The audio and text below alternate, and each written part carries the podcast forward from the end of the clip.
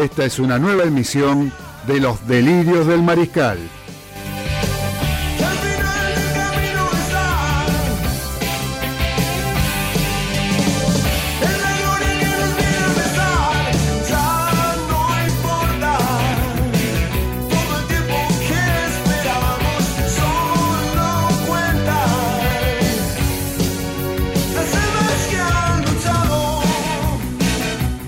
Los acompañaremos durante dos horas con la mejor opinión del acontecer deportivo y todo el rock argentino.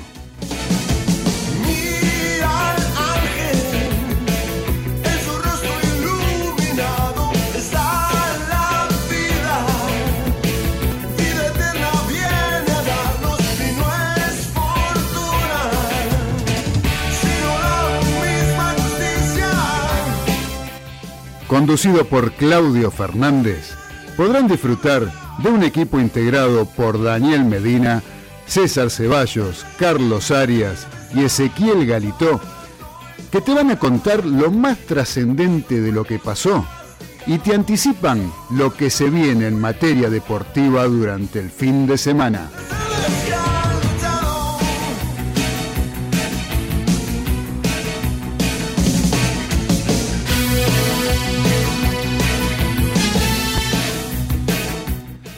No te muevas de Radio del Pueblo, que ya comienza Los Delirios del Mariscal.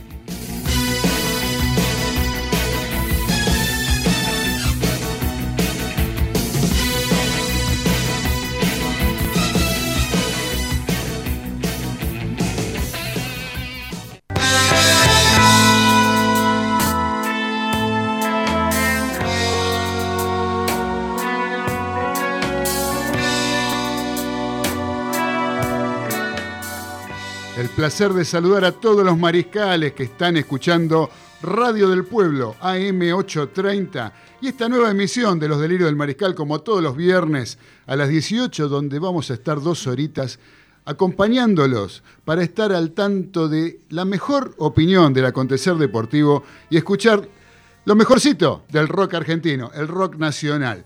¿Cómo andan muchachos? ¿Todo bien? ¿Qué tal? Buenas tardes a todos los mariscales. Bien, todo, tranquilo. ¿Todo, bien? los que están por Skype, ahí, ahí anda, se escucha la voz de la experiencia de allá de fondo. ¿Cómo andan? ¿Todos bien? Bueno, bueno, bueno, bueno, bueno. Me alegro, me alegro que así sea. Saludo a nuestro operador técnico, el señor Nicolás Olaechea. Sí, que le mando acá, los saludo desde acá. ¿Cómo anda, querido Nico? ¿Todo bien? ¿Eh? Más o menos parece. Menea la cabeza un poco, no sé qué le pasa. ¿Tiene frío? Tiene frío. Quiere correr, quiere correr por Palermo. Ah, está preparado para salir al running. Eh, Estamos contentos acá. El tipo, no le veo mucho aspecto de deportista. Pero, señor. No, no, pero él sale a correr. Ah, ¿sí? Sí, sale a correr. Ah, muy bien. Lo que pasa es que últimamente no lo dejaban. Ah, por eso, por eso se dedicó a los panchos. Claro, claro. claro ahora, entiendo, ahora entiendo. Sexto programa. Ahora entiendo el estado. Gracias, Nico. Gracias por la operación técnica, como siempre. Así que bueno, muchachos, eh, un gusto de estar acá con ustedes. Este, recuerden, a todos los mariscales le vamos a decir que quien se quiera comunicar con nosotros, los teléfonos de la radio son el 4371-7045 y el 4371-7046. A través de esos números pueden llamarnos por teléfono y acá el señor productor de este programa, Nicolás Galito, quien tiene a cargo la producción. Ezequiel Galito. ¿Qué dije? Nicolás, Nicolás No, escuchó mal, Galito, usted. Usted escucha cualquier cosa. Usted escucha cualquier cosa, viejo. Si usted, le, si usted es admirador de Buffarini, puedo esperar cualquier cosa. sí, sí. Así que bueno. El señor Ezequiel. Sexto programa acá. ¿Cómo? Sexto programa hoy de. Sexto programa en Radio del Pueblo, ya, ¿eh? ¿Qué me contursi? ¿Qué tal, eh? Vamos por más. Muy bien, muy bien. Así que, este, ese, eh, usted lleva la contabilidad de esas cosas, todo. Usted, usted produce, así que es el que está, es el responsable de la producción del programa. Esperemos tener eh, varios entrevistados más más adelante también. ¿Y por qué no? Hoy, hoy se nos cayó uno. Se nos cayó uno. Se nos cayó uno, pero lo vamos a tener. Lo ¿eh? vamos a tener. Lo vamos a tener, no sé si el viernes que viene o en algún momento lo vamos a tener. Seguro, seguro. Pero no importa que se cayó, porque vamos a tener otro. Otro tenemos. Hoy tenemos otro. Siempre hay un plan B. Siempre hay un plan B, vamos a. Parecemos el clotético este, Macri Juniors, ¿eh? que siempre tenía un plan B, siempre tenía un plan B. B, C, D, E, F, hasta la Z. Hasta la Z todo. empezaba la A de vuelta y todo. Bueno, así que tenemos que empezar con una noticia triste, ¿no? Que es que falleció Silvio Marcelini. Así es. Sí, ya algo ahí eh, adelantó eh, Carlitos Arias desde su casa, eh, medio en broma, pero la verdad que es un momento triste. Eh, uno de los más grandes o de los mejores, si no el mejor para muchos, marcador lateral izquierdo Sí. de la República Argentina, en la historia del fútbol argentino. Sí, un jugador elegante, un jugador surgido en Ferrocarril Ferrocarril Oeste. Oeste, el cuadro de Adrián Almagro. Adriana Almagro, fue eh, adquirido por Boca. Me enteré que fue por un. En una- esa, esa década del 60 se jugaban unos torneos de verano que se jugaban en la cancha de San Lorenzo. ¿sí? Y ahí jugó Ferro, y jugó el Tano Roma, y jugó Silvio Marzolini. Silvio Marzolini. Y dice que todos se quedaron viendo al rubio de Ferro cómo jugaba, con la elegancia que jugaba, cómo salía jugando, cómo marcaba. sí. O sea, que era un jugador completísimo. Ahí nomás Boca lo compró. Este, así que bueno, desde ese momento jugó 12 años en la primera de Boca y fue un ídolo, Sí. eh, un tipo que se identificó mucho con Boca, que tuvo posibilidades de, de viajar al exterior y Sí. jugar en el exterior, cosa de que Qué en- loco, 12 años. en aquella época no era tan habitual que los jugadores viajaran a jugar al exterior, tenía que ser muy bueno para Muy ir a jugar a Europa. Sí. Y él tuvo propuesta y se quiso quedar en Boca, dijo que su lugar en el mundo era en Boca y que en otro lado no jugaría tampoco. Así que, bueno, una pena, falleció a los 79 años Sí. el querido Silvio Marzolini y le hacemos llegar nuestras condolencias a todos sus familiares ¿eh? y a toda la, eh, la, la parcialidad boquense que tanto lo, lo admira. Sí. Así que, bueno. Acá yo tengo eh, algunos datos de Marzolini en no, Boca. ya está, ya está, basta. Ya estamos, ya estamos. Basta, ya está, ya pasó. Este, tenemos Señor acá un mensaje, Claudio, quiero leer un mensaje de Robert. ¿Cómo? Señor Claudio, una cosita que me enteré Dígame. y ya lo dejo. Me enteré que hay gente que se quiere llevar a Galito al canal de televisión nuevo de Boca. ¿Al canal de Boca? El que, el que puso el señor Pergolini. Pergolini. Representante. Sí, sí, se lo quiere llevar a Galito. Se- ¿qué No se lo deje llevar por lo menos de 50 pesos y un chicle. ¿eh? No, no, sí, sí, sí, sí. Creo que tengo una- un, un tetrabric de tinto. Claro, avísanos de que llevarlo. Tinto dulce. Yo pongo el auto. Usted puede- no, mentira, mentira. tenemos un tinto dulce en tetrabric que tenemos que nos están este, ofreciendo por el pase del señor Ezequiel Galito para el canal de Boca Juniors. ¿Eh? Así que bueno, ya que estoy mirando acá, pues estamos saliendo por YouTube, el canal Sí. de la radio, ¿no? AM Radio del Pueblo. AM Radio del Pueblo. Sí, por YouTube nos pueden ver. Y estoy viendo, Galito, que usted se tendría que correr un cachito, me parece. para la derecha o izquierda. Eh, para, para su izquierda. Izquierda. Para su izquierda. Para su izquierda, sí, a ver. Ahí estamos. Ahí está, César, vos estás bien. Ahí. Ah, mira, ahí, ahí está, sí, ahí, se, Ahí estamos, se ve Galito. Ahora seguramente vamos a tener una fila de chicas acá esperando que el señor Galito salga de la radio. Recuerden, AM830, Radio del Pueblo. Radio del Pueblo. ¿Sí? Eh, así que recuerden, estamos por YouTube, estamos por internet, por www.radiodelpueblo.com.ar. Eh, en fin, el que quiere escuchar este programa no tiene forma de no hacerlo. El que lo quiere hacer, lo hace. Que no me digan que no, que yo no puedo, que no me conecto, y que, si yo, que, no- que la señal, que no agarro. No. No sigue Beba, ¿no? Tenés internet. Sí, Todo, Beba. todo. Beba. Beba, vos sabés que está mandando acá un, un mensaje, así que lo vamos a poner. Mientras tanto, les leo uno que tenemos del señor Robert, Qué grande. desde Long Island, Island. que nos venía, nos tenía medio abandonados, tenía. querido Robert. Sí, Dice, hola cosa". mariscales, un abrazo a todos y acá estamos eh, firme escuchándolos. Muy bien. Eh, Muchas Muchas, gracias, gracias, Robert. querido Robert, Gracias, Robert. desde el estado de Nueva York. Eh, casi nada que nos están escuchando de un lugar tan lejano y siempre el placer que nos genera saber que alguien tan querido como Robert, que nos viene siguiendo desde hace tanto tiempo, eh, hoy está escuchando este programa. Vamos a escuchar lo que dice Beba de Flores. Dale. Hola Claudi, acá estoy firme esperando escucharlos. Bueno, querido, les deseo lo mejor para hoy, ¿eh? Un beso grandote, cariño grande para todos. Chao. Muchas gracias, querida Beba de Muchas Flores, gracias, por el Beba. mensaje que nos mandó. Así que, eh, gracias, Beba. Beba es una, ahí tenés un ejemplo, ¿eh? Beba. 89 pirulos y ella firme, siempre escuchándonos. Fiel oyente. Fiel oyente desde hace cinco años. Y, y amigada con la tecnología. Ah, por supuesto. No, la Eh. tecnología no tiene límite para Ah, Beba. Pero para ahora, ¿qué te parece? Vamos a arrancar con los títulos de los delirios del mariscal de este viernes 17 de julio del año 2020. Dale, Nico.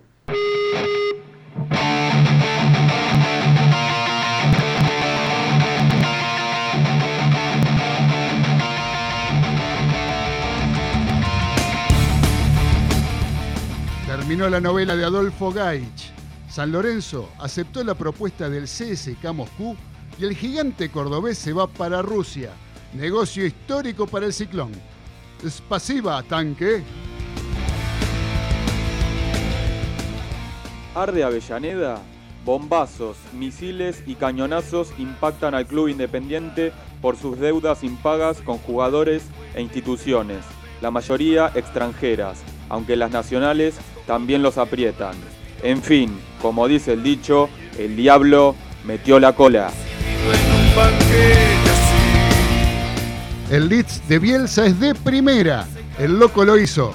Con la caída del West Brom, el Leeds que dirige el argentino se aseguró el ascenso a la Premier League y vuelve después de 16 años. Grande Marcelo. de mi corazón me Buenas noticias. Carlos Delfino fue presentado en Pesaro de Italia, donde será rival de Luis Escola en el Varese y habló del deseo de acompañar al Luifa en Tokio 2021. La generación dorada continúa dando que hablar. Voy al coliseo a prenderme fuego. Jaguares herbívoros. Continúa la sangría en la franquicia profesional argentina. Esta semana se sumaron Jerónimo de la Fuente a Perpignan de Francia y Matías Orlando a Newcastle Falcons de Inglaterra, que se suman a Guido Petty en el Bordeaux Beagles, en Marcos Kremer y el entrenador Gonzalo Quesada en el staff francés. La Premiership así contará con ocho argentinos en sus equipos. Además estarán Facundo Cordero, recientemente contratado por Exeter, que también tenía a Enrique Pieretto, Matías Alemano, flamante de Gloucester, Santiago Marcia Bota, Martín Landajo, ambos en Harlequins, Tomás Lavanini y Facundo Gijena, los dos en Leicester. El rugby argentino ante el desafío de un nuevo paradigma. Real Madrid campeón. El equipo de la capital le ganó al Villarreal por 2 a 1 y volvió a festejar de la mano de Sidán, leyenda madridista como jugador y también como técnico. El entrenador llegó a 11 títulos en 209 partidos, un título cada 19 partidos. Firme atrás, letal adelante, el merengue consiguió en la etapa final de la liga lo que siempre buscó, el título 34, la Casa Blanca de parabienes y el Barça de mal en peor.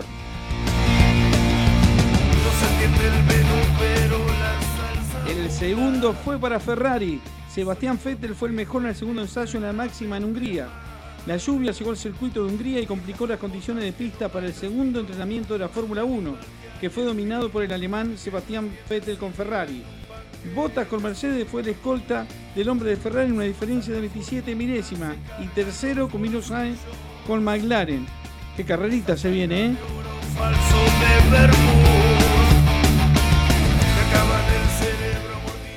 El primer olímpico con coronavirus.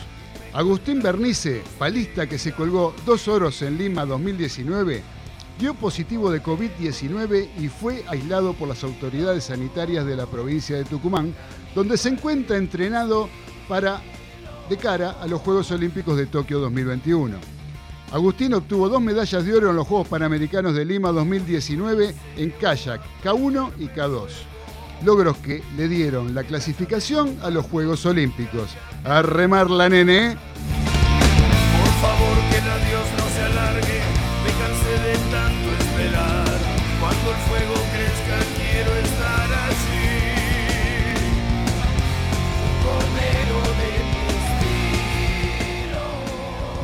Muy bien, estos fueron los títulos que tenemos para el día de hoy en, lo- en materia deportiva. ¿Usted quiere agregar algo? Que me No, no, mira, no, no. Galito. No, no, no, no. No, me pareció como que tenía intenciones de. No, de- sí que el Real Madrid es un justo campeón y Ajá. un sprint final muy bueno, 10 partidos consecutivos con victorias. La Está verdad. enojado Messi, ¿eh? Sí, está enojado. Está enojado. ¿Le- ¿Les gusta verlo así o será humo lo de Messi? Y... Porque uno no está acostumbrado a verlo de esa manera, Lo ¿no? que pasa es que cuando se enoja, este, o, o se- uno cree verlo enojado, después viene lo, lo Tirabombas. Viene el tiroteo. Fue el tiroteo, Sí, ¿no? viene el tiroteo. Yo creo que el entrenador no va a seguir. Yo calculo que no. Y Y no, me- y- Depende de lo que pase en la Champions. Claro, es, es todo eh, paso, vamos a, ser, vamos a ser sinceros, paso a paso, de acuerdo a lo que le pase en cada partido. Y de acuerdo también a qué, qué va a hacer Lionel con, con su futuro, porque no, Sí. no se habla de que va a estar mucho tiempo más. Yo lo que digo es que en estos tiempos este, es como que se le están acabando la generación dorada, ¿no? Al Barcelona. Sí, sí. Digamos, sin Xavi, eh, sin Iniesta. sin Iniesta, eh, después eh, los Busquets, lo- los que están jugando no están rindiendo, los que han salido de aquel gran equipo que tenía. No, sin este, Suárez ya no es el mismo, Claro. Messi no es el Ah, mismo. Piqué tampoco. Pi- Piqué tampoco. Ya se notan los treinta y pico. Una eso, ¿no? Pero por otro lado, es como que han comprado mal, o por, o por lo menos no le han rendido los jugadores que compró al Barcelona, y no surgieron de la famosa masía, no surgió nada tampoco, Nada. interesante. Y ahí está, ahí está el secreto. ¿eh? Y bueno, y ahí está, parece que está enojado el capitán argentino. Está enojado ¿Eh? por muchas por muchas cosas, pero bueno. Y bueno, ¿qué va a hacer? Muchachos, vamos a hacer una cosa, vamos a escuchar un poco de música. Dale. ¿Eh? Los invito a escuchar un poquito de música. Porque tengo un tema. Resulta, ayer estuve hablando con un gran amigo, ¿no? Gran amigo que es un gran cantante, por otra parte, se llama Cristian Lescano. ¿sí? Es, para mí es Palito Lescano. ¿eh? Un gran amigo se llama Palito Lescano. Canta muy bien, fuera de broma. Tiene su banda que se llama Mirmidon. ¿sí? Una banda metalera. Mirmidon. Rockera, yo diría hard rock más que metal. Hard rock. ¿sí? Que es excelente. Y eh, eh, conoce o tuvo mucho contacto con la gente de Vox Day, ¿sí? Conoce a Ricardo Solé, estuvimos hablando de la personalidad de Ricardo, una persona muy espiritual, estuvimos hablando del señor Willy Quiroga y del fallecido, que hubiera cumplido dos años creo que la semana pasada, el señor Rubén Basualto, el baterista que falleció, baterista de Vox Day. Bueno, estuvimos hablando de todo eso y le digo, escúchame, vos que los conocés todos, pedime un tema de Vox Day que mañana este, lo ponemos en el programa. Me dice, de Vox Day no sé, no, no, poneme, dice, "pe- te pido uno. Le digo, sí, cómo no. Dice, poneme la leyenda del Azor de Ricardo Soule. Digo, bueno, vamos a poner la leyenda del Azor. Eh, este es de un disco de Soule solista, grabado en la década de los, principios de la década de los 80, en Estados Unidos está grabado, con Edelmiro Molinari en el bajo. Sí, es, un, es un disco que a mí siempre me encantó. Y este tema en particular a mí siempre me cautivó. Y estoy hablando de la leyenda del Azor, Ricardo Soule en guitarra, voz, y Edelmiro Molinari, aquel guitarrista de Almendra, ¿sí? en el bajo. Grabado cuando Edelmiro estaba viviendo en Los Ángeles. ¿sí? Así que fueron allá y grabaron este disco que se llama Romances de Gesta. Y el primer corte es la leyenda del Azor que vamos a escuchar dedicado al señor Cristian Lescano. Dale, Nico.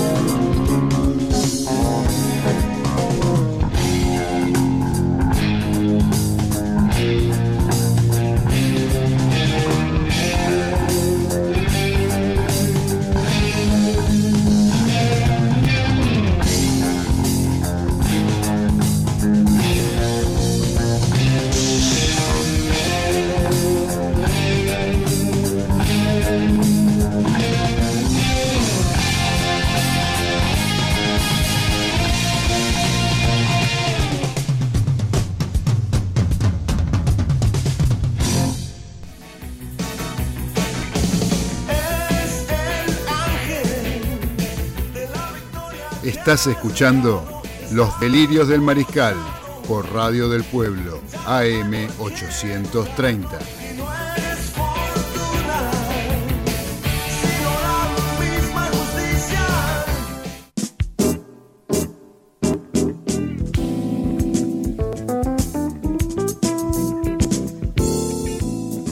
Continuamos en Los Delirios del Mariscal a través de Radio del Pueblo AM830, donde se comunicó a través del el WhatsApp, que es el 11 44 18 13 78, eh, se comunicó el señor Guille Cabral, desde Barracas, donde dice, buenas mariscales, recién conectado, recién terminamos de trabajar, Eh, ya hay música, Soulé, sí señor, Ricardo Soulé, con la leyenda del Azor, sí, este, querido Guille, este, es eh, un señor, no sabe cómo, este, bueno, el otro dije que cantaba.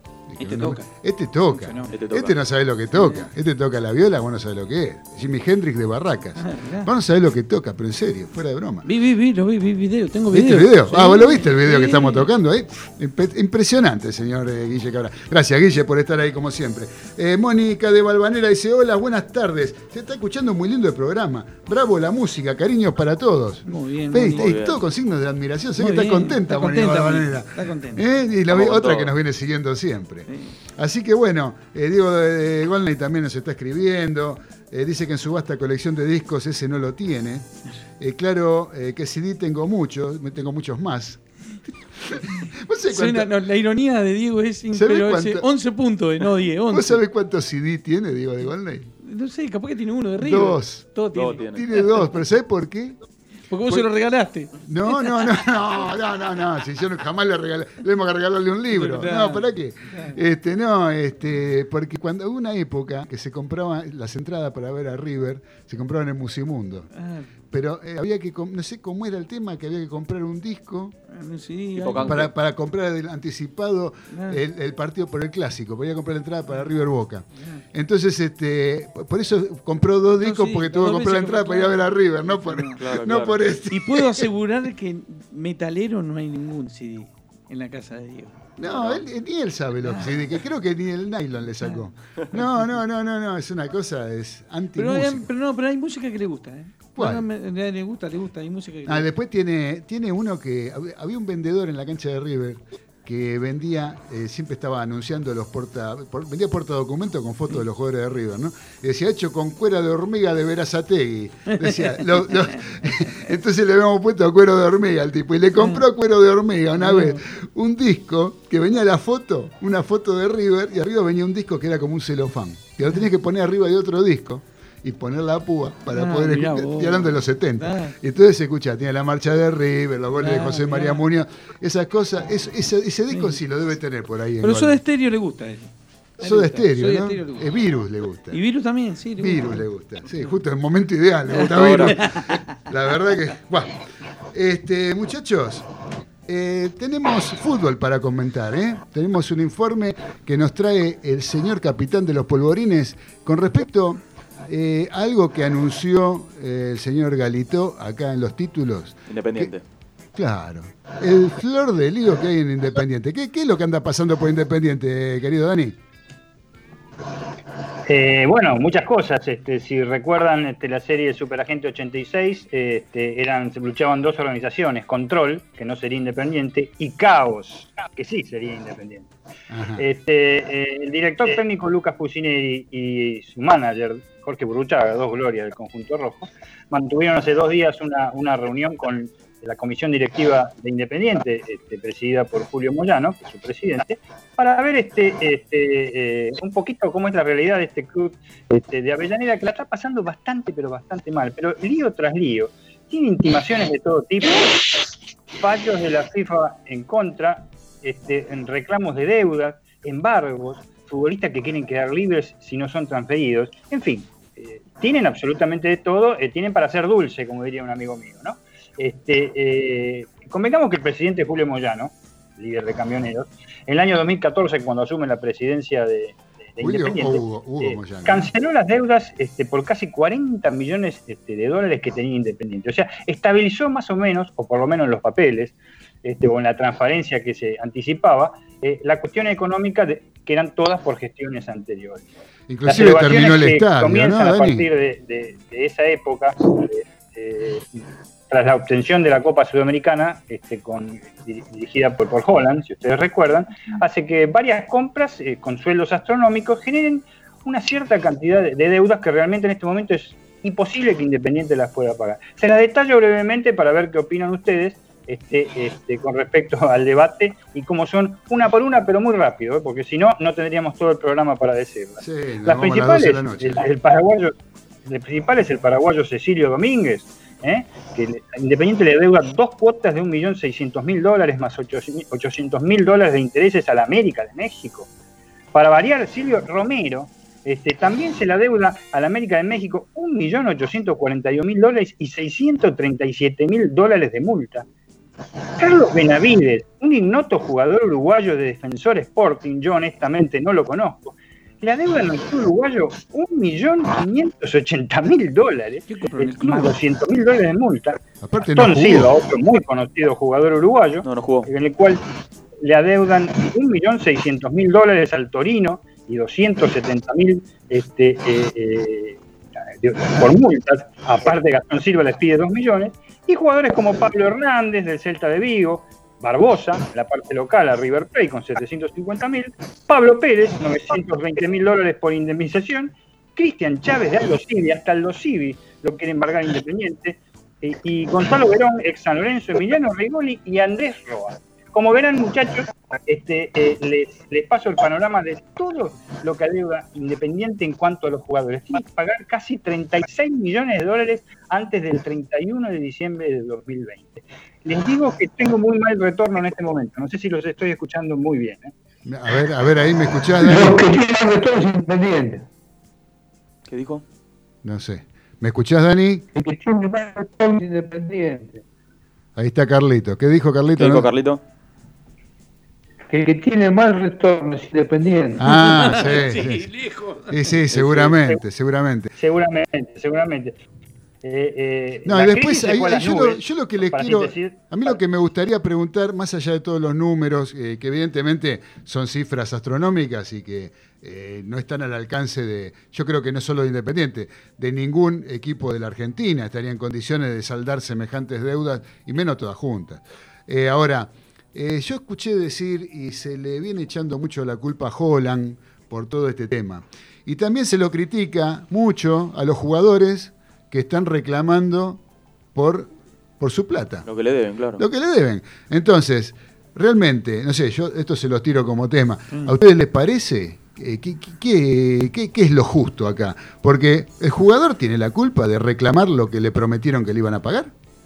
No, No, no. que está fallando es el club, sin Bueno, duda. Claro. bueno, por eso. Y Holland, después dicen, porque Holland compró, porque Holland se encargó, después de que ganó la Copa Sudamericana, eh, agarró un poder en Independiente que le permitió traer jugadores. No, Momentito. Hay una comisión directiva que avala esas cosas. Eh, Sí. claro. No, entonces, por favor. entonces, digamos que Holland puede pedir que le traigan a, a Messi, a Neymar, Claro. puede pedir todo lo que quiera. Después hay que pagarle. Después- pagarlo. eh, después sí, este, eso se lo tienen que aprobar de la parte directiva del club. Entonces, eh, había una queja eh, de muchos jugadores en Independiente sobre que hacía falta una figura de un director deportivo y que, que fuera un poco el nexo, alguien que supiera de fútbol realmente, Como Burruchaga. como Burruchaga. Ahora, yo a lo que voy también, eh, que lo pusieron ahora a Burruchaga, ¿no? Pero yo lo- a lo que voy también es un poco lo que noto, eh, que en el fútbol se están sumando muchas, muchos personajes que no son del fútbol, que, son, que tienen otras actividades. Caso Sí. Tinelli, Ah. caso Pergolini, caso Moyanos, padre e hijo. Sí. ¿sí? O sea, los tipos tienen una ocupación importantísima, que es la, la- la- la representación legal de un gremio que realmente es fu- fuertísimo y que, está, ma- y que marca tendencia inclusive para lo que gana todo el resto de los, de- de los trabajadores en el país. Sí. Eh, y encima tiene que estar manejando todo esto. Yo creo que alguien que se, que se dedique a, a dirigir en la conducción de, de un club de fútbol tiene que dedicarse exclusivamente a dirigir fútbol. Claro. ¿no? Me parece, está no- atrás no de le da abasto para todo. Sí, aparte de eso, de, de todos los que nombraste, también tenemos que tener en cuenta al señor Cristian eh, Grabarnik, Grabarnik, que, es, eh, que está metido en, en- en todo el fútbol argentino. ¿no? Bueno, sí, sí. sí. y Representante. escondidito, tranquilito el hombre trabaja. Muy Sí, no, por supuesto. Bueno, sí, los El jugadores anonimato prácticamente. representa Pero- muchísimos jugadores, Ah. entrenadores. Pero bueno, pero repito, eso tiene mucho que ver también la parte directiva. Sí, Y si no le pueden pagar, le- la libertad de acción le tendrán que. Bueno, por eso. Pero entonces la culpa yo no creo que sea de los jugadores. No, Se no. la agarran con, con Silvio Romero, Con Silvio la gente, ¿no? Con O- Silva. porque, Con pero Silva, pero sí. mucho sembrado desde los medios también, ¿no? Yo he escuchado a algunos decir, algún periodista partidario independiente decir, ¿quién es? Silvio Romero, para venir a reclamarle Independiente la plata. ¿Y cómo no le va a reclamar si es la plata de él? Claro, No. Dani, no sé, Dani, ¿vos qué opinás? Eh, mira, Claudio, eh, yo creo que eh, sí, acá el, problema principal obviamente son los dirigentes que eh, eh, eh, dieron el acuerdo para estos, para estos este, contratos astronómicos. Lo que pasa es que no solo este, gente que no se dedica al fútbol y ahora se dedica, sino también que se dedicó siempre al fútbol y se sigue dedicando, este, crearon monstruos también, crearon monstruos, permitieron crear monstruos. Entonces, en un momento dado no nos pueden pagar, sobre todo, sobre todo, con, con la crisis que está atravesando nuestro país, que se fue a las nubes, ¿eh? este, y que, eh, provocado por las continuas devaluaciones, hacen que en este momento es imposible cubrir lo que ellos firmaron. Evidentemente no pueden. Aparte, tengamos en cuenta, y más en el, caso, me parece, del Club Atlético Independiente, el contexto político en, en el, en el que está inmerso el club en el momento que asume este, el líder de camioneros. No es el mismo que de ahora. Así que este, eh, son monstruos que han creados por otros monstruos y a los cuales nos vamos a tener que acostumbrar, porque los contratos a partir de ahora no sé cómo harán, harán los demás clubes, pero creo que en moneda extranjera no tienen que ser. ¿Qué les parece a ustedes? No, obviamente, obviamente que no. O por lo menos, si no, tienen que poner un dólar de referencia con un valor determinado y no cambiarlo, no como ponerle un techo, digamos, porque si no, Claro. este, no, no, no. Obviamente que con todas las, eh, las Aparte que estamos en un país donde hay como tres, cuatro tipos de dólar distintos con, con Sí. distintos valores, eh, es todo muy complicado. Ahora, agremiado, ¿dónde está? No, bueno, agremiados, este, ¿De qué lado está? No sé. La No verdad que no sé qué no hace agremiado. La verdad que no se sabe. No se sabe. Eh, esa es otra de las cosas. Yo creo que tendrían que reunirse los capitanes de los, por lo menos de los equipos más representativos, Sí. sí, de los más importantes. acá, pero Y decir, muchachos, ¿qué acuerdo, hacemos con claro. Marchi? O sea, Claro. Porque. eh, ¿Cuántos años hace que está Marchi? uf, no sé, banda. yo ni me acuerdo. Claro. Ahora, yendo, volviendo a Independiente, eh, no sé, Dani, pero el, el principio de la, gestión de los Moyanos, yo creo que no fue mala. ¿sí? O sea, por, por lo menos lo que se ve desde afuera, eh, se finalizó con el estadio, consiguieron sponsors. eh, títulos. bueno, sí, eso redundó en una- un título deportivo, en, en un Independiente que, que, que era lindo de ver, inclusive verlo jugar eh, con el- la dirección técnica de Holland. Hola, Sí, sí, un Sí, equipazo. fue otro independiente. Después se pudrió todo de una manera que yo la verdad no sé eh, bien lo- lo- el motivo exacto por el cual, pero la cosa se desbandó pero por completo. La debacle. La debacle que vino desde lo económico y que después se trasladó a lo deportivo también, porque hoy en día ves Independiente, te da lástima ver Independiente, ¿no? Me parece. No sé, Dani, ¿qué te parece? Sí, por supuesto. Este, eh, la, de- la debacle se, trasladó a todos lados. No sé realmente cómo va a salir. ¿eh? No sé realmente cómo va a salir porque es como que hubiera duplicado lo que, lo que canceló en su momento ahora con, con las deudas. Eh, y realmente eh, eh, son personas que por ahí vieron luz en la oficina independiente, subieron y se fueron y apagaron la luz ahora. Realmente no sé cómo se la va a arreglar. Yo creo que una, una institución tan, tan prestigiosa como el, como el Rey de Copas realmente eh, eh, eh, le pueda ir de esta manera. Pero es la consecuencia también de lo que se vive en nuestra República con respecto a contrataciones, no a malas contrataciones. ¿eh? Yo mencioné a Holland, digamos, por poner un ejemplo, desde esa época comenzó, Claro. teniendo en cuenta que había una, una estructura económica saneada, aparentemente, entre grandes comillas, que no se pueden ver que las estoy haciendo en este momento, sino que a partir de esa fecha comenzó el, el declive en cuanto a lo económico e independiente, quizás motivado por contratos monstruosos, como dije en anterior oportunidad. Ojo, estamos poniendo el, el ejemplo independiente. Yo supongo que hay muchísimos clubes este, que hay de la misma manera, pero creo que eh, eh, ha explotado en Independiente porque todo, prácticamente todo el plantel, todo lo que nombré, y me quedé corto, forman prácticamente un plantel completo. Claro, sí, sí, sí, sí. Y hay más nombres de los que vos dijiste, hay más nombres. Sí, con Hay más muchos más deudas. nombres, sí, sí. Con sí. deudas sí hay muchísimos. No termi- como dijiste vos, no terminamos más. Tenemos- nos toma todo el programa, Learto. Claro. Pero es, Sí, es lamentable. Simplemente yo quería poner la parte de, de números, disculpen Claro. que por ahí estadísticamente no, no es muy, muy, muy, muy agradable al, al oído del oyente, pero para que sepan, es prácticamente todo un plantel. Este, y no mencioné, por ejemplo, a Martín Campaña, al arquero. El arquero. que quiere ir de todas maneras. Este, así que imagínense los cuantos más que hay, ¿no? No, no, no, no, es muchísimo, es muchísimo.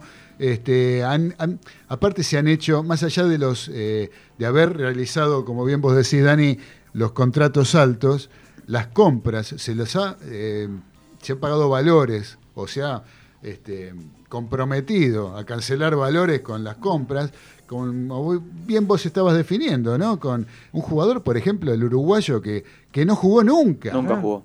No jugó nunca y está debiendo un millón y medio de dólares, ¿me dijiste, Dani?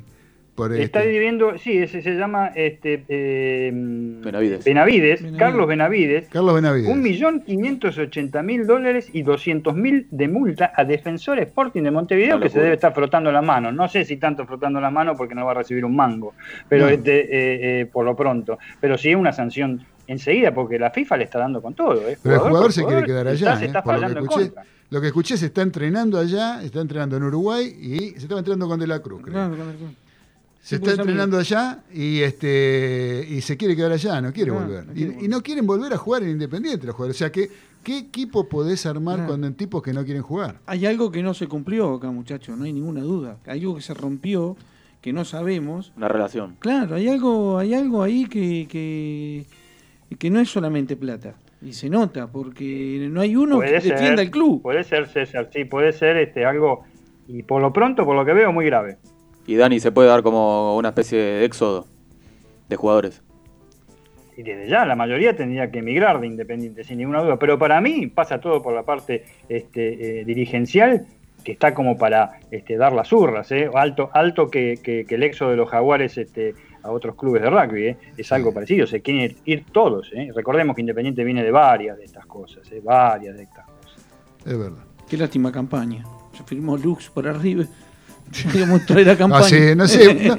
Hoy, le, hoy, le, hoy le pasaban el contrato para que lo lea, Ah, bueno, pero estaba arreglado de palabra. A ver si arregla. Ya por arregló. Bolonia, Claro. Beto Bolonia. Bien Bolonia, me gusta Ya Bolonia. arregló en River Beto Bolonia y Germán Lux ya estaría todo arreglado para que firme, más allá de Armani, ¿no? Claro. No, Así capaz que- que... Lux es como, ¿se acuerdan? Como Loco Abreu, debe contar buenos chistes. Se lleva mate. Se va mate, muy sí, bueno, claro. Cosa que gente acá que- no, no se va mate. Nadie, nadie, nadie. nadie, Claro. no se va mate. Acá Galito no, no, no- no- nada.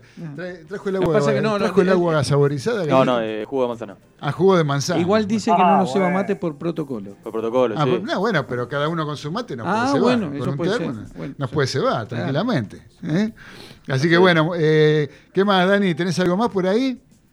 ¿O le damos el pase a Carlitos para que con la voz de la experiencia nos relate alguna de las vivencias que él ha tenido en el fútbol argentino? Yo creo que la experiencia, la experiencia es lo que priva en este momento. Vamos, Carlitos, entonces. Vamos, Carlito.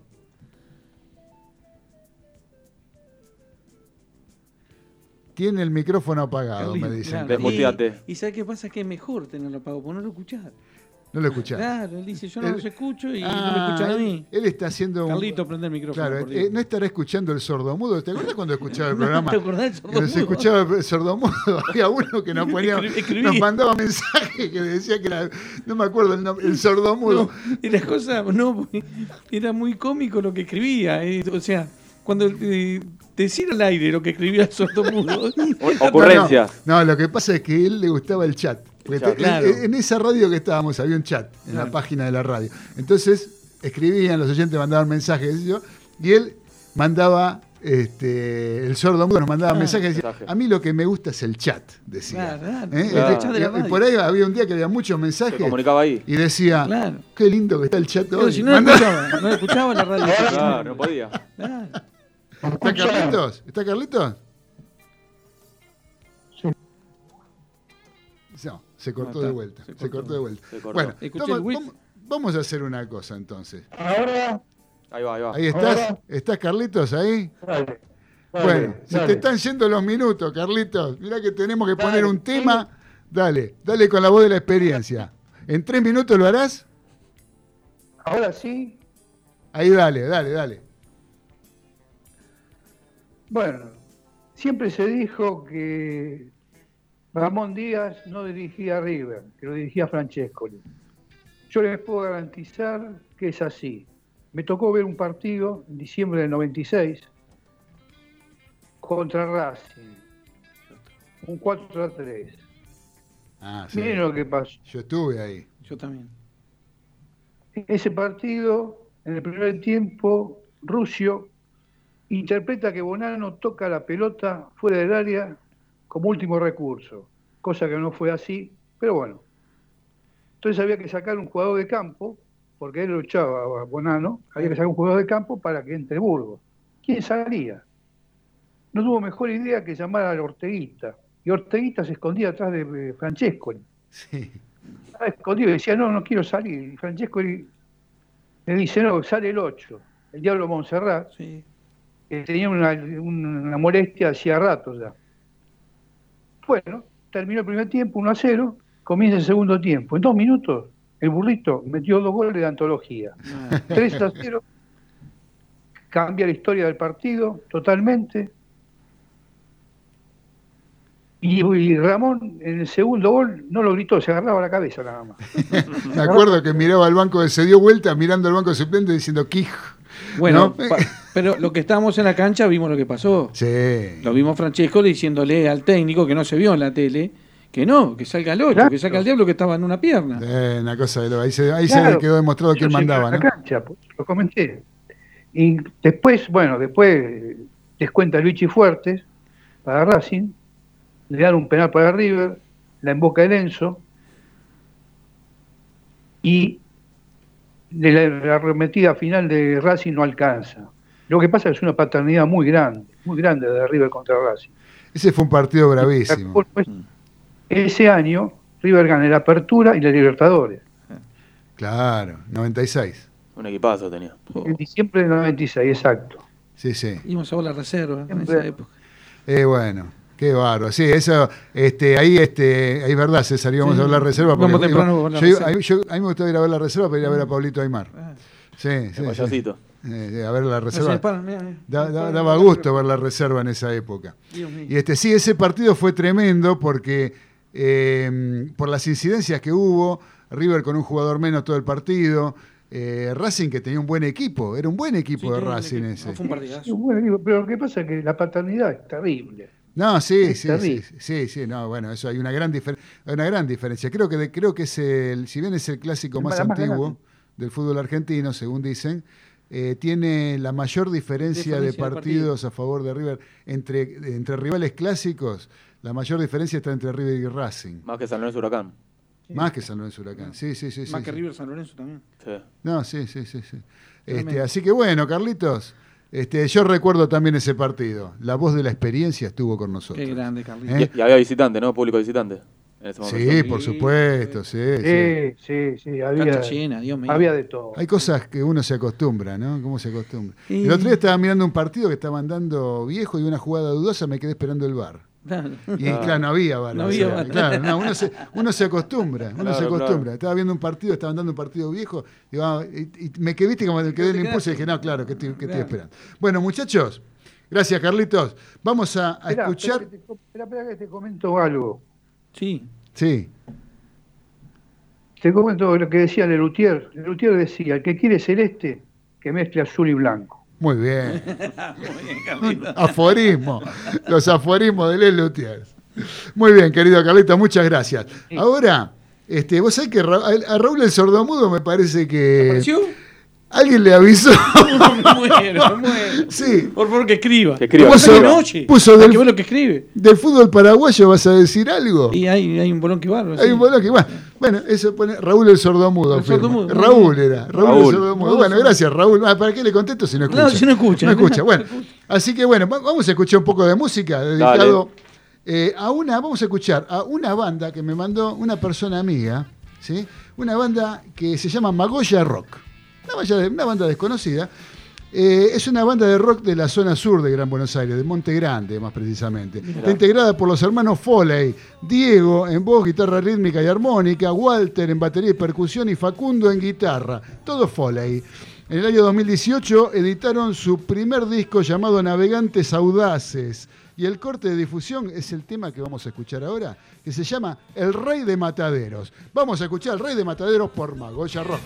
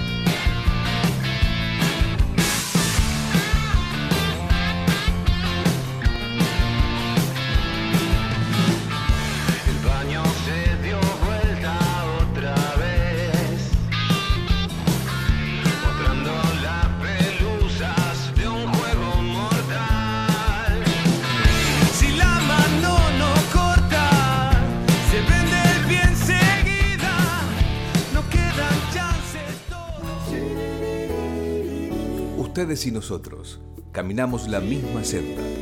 Ustedes desde allí, nosotros desde AM830 Radio del Pueblo. Gracias por elegirnos. Gracias por elegirnos.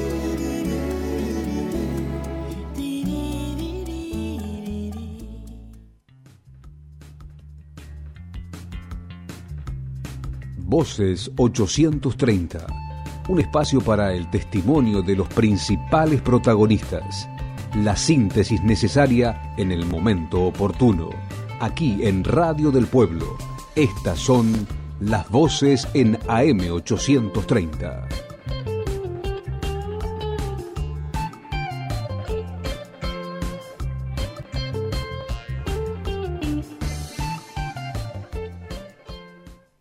Aumentará el pan ni se trasladarán los costos de un reciente incremento en el precio de las harinas. Esto lo aseguró en diálogo con Voces 830 el dirigente de la Federación de Panaderos en provincia de Buenos Aires, Alberto Alonso. momentáneamente no va a haber, nin- momentáneamente no va a haber ninguna novedad de tema precios. Es, es no, se puede, no se puede trasladar ante la situación que está atravesando la población. No podemos trasladar a, suel- a, a precios nada. Tenemos que absorber lo, lo que tengamos que absorber y tratar de sobrevivir a esta contingencia que es muy, muy, muy, nunca la habíamos tenido. Y bueno, es, esto es, le ha pasado a todos, en todos los rubros. Nosotros hemos sido privilegiados que dentro de todo hemos seguido trabajando y hemos ah, dado nuestra producción a, a la población que tanto lo necesita. Así que trasladar a costo eh, dentro de la federación no, no se habla de ese tema, sino después de la pandemia sí estamos viendo que, cómo van a ser los variables que van a, que van a aparecer, si van a subir la luz, si va a subir el gas, Claro, a eso va a subir la harina, y todo eso. Eso es lo único que nos tiene preocupado, qué va a pasar el- el día después.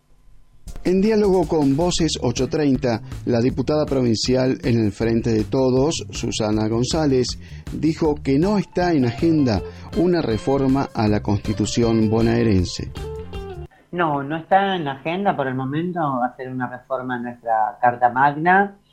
Este, tampoco está en la agenda hacer una reforma a la ley orgánica municipal, situación que me parece que debería hacerse, dado que la ley orgánica municipal es una ley muy vieja, donde los municipios solamente se encargaban de lo que nosotros denominamos ABL, ¿no? alumbrado, barrido y limpieza.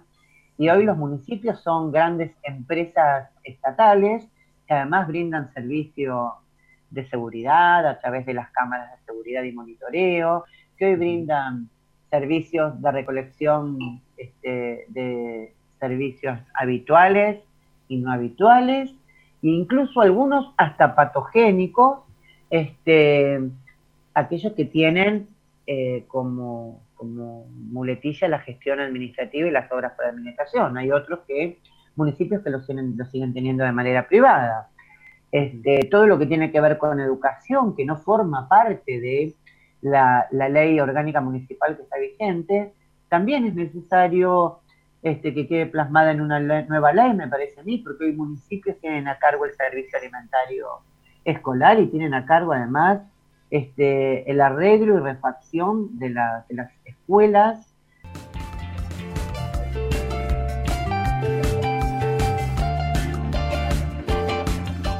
Esto fue Voces 830 por Radio del Pueblo AM830. Comunicate con nosotros. Escribí a voces830 arroba gmail.com.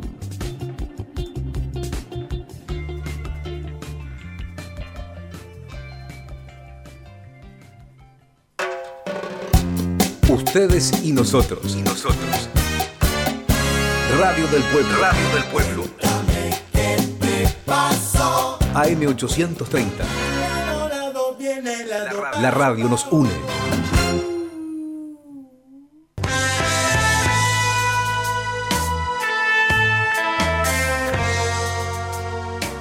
No te vayas de Radio del Pueblo AM830, que ya continúa Los Delirios del Mariscal.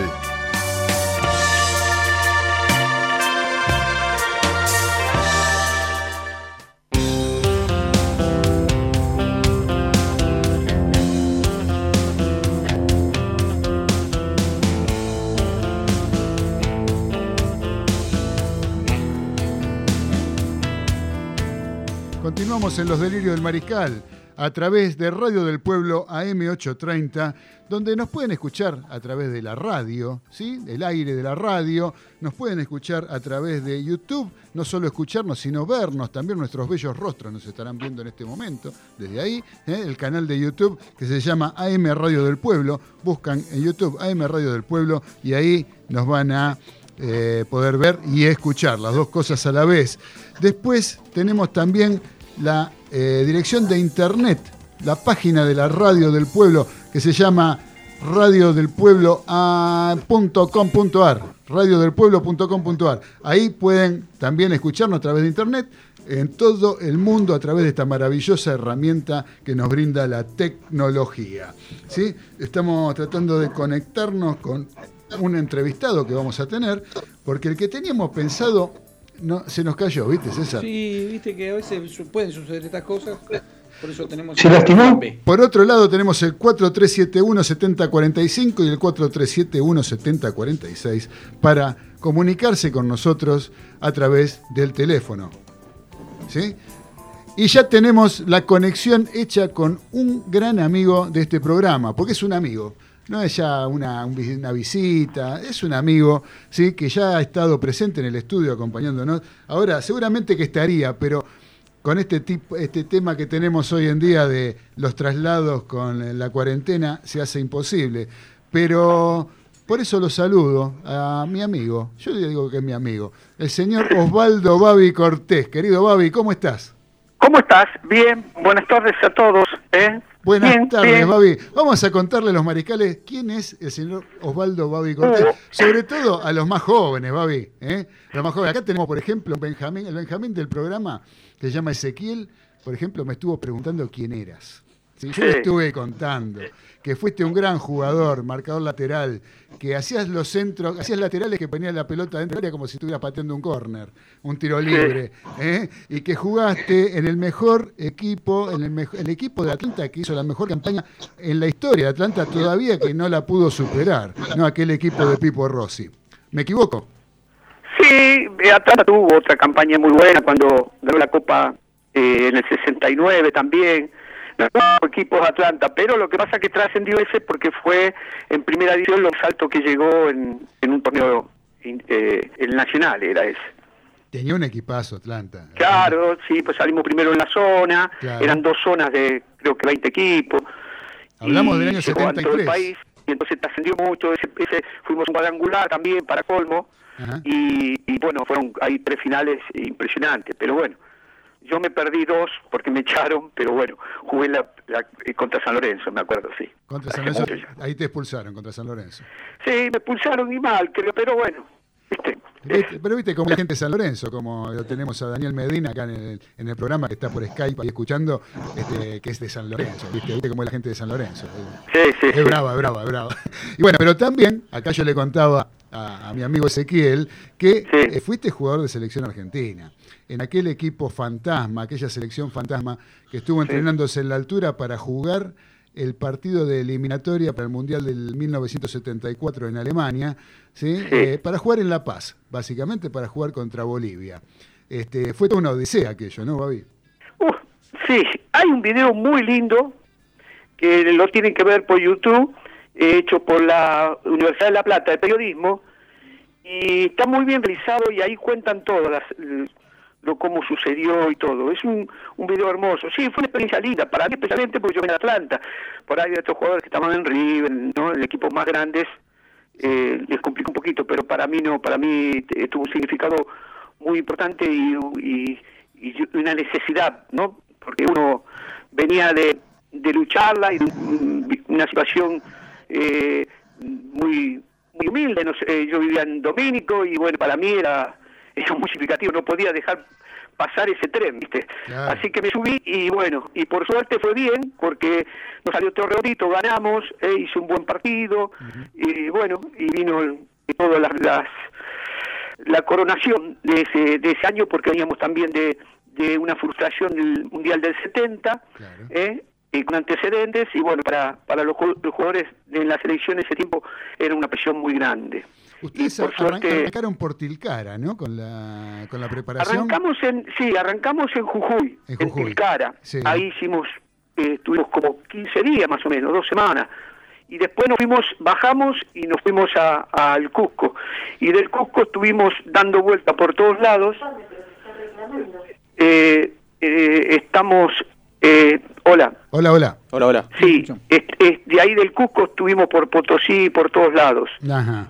No me acuerdo. Así que- Escuchame, vos sabés que, es ver- no sé si me, me contaron una cosa, estuve de vacaciones, el año pasado, estuve de vacaciones recorriendo un poquito el norte, y estuve en Tilcara. Y vos sabés que me contaron que ni bien llegaron ustedes y jugaron un partido amistoso, ¿puede ser? ¿Que lo perdieron o no? No, no perdimos nunca ningún partido, Ah, no, viste, no, no. Viste, me mintieron. Me. No, no, no, no perdimos nunca, ningún partido perdimos. Ganamos todos los que jugamos en, por todos lados. Eh, hasta hemos jugado en Potosí a, a 4.100 metros de altura, no, no perdimos. Por ahí sería un entrenamiento, Ah. una cosa así, pero no. Me dijeron que no. cuando llegaron por el tema de la altura habían perdido y que después cuando se adaptaron volvieron a jugar y que ahí no se le hicieron como 10 goles.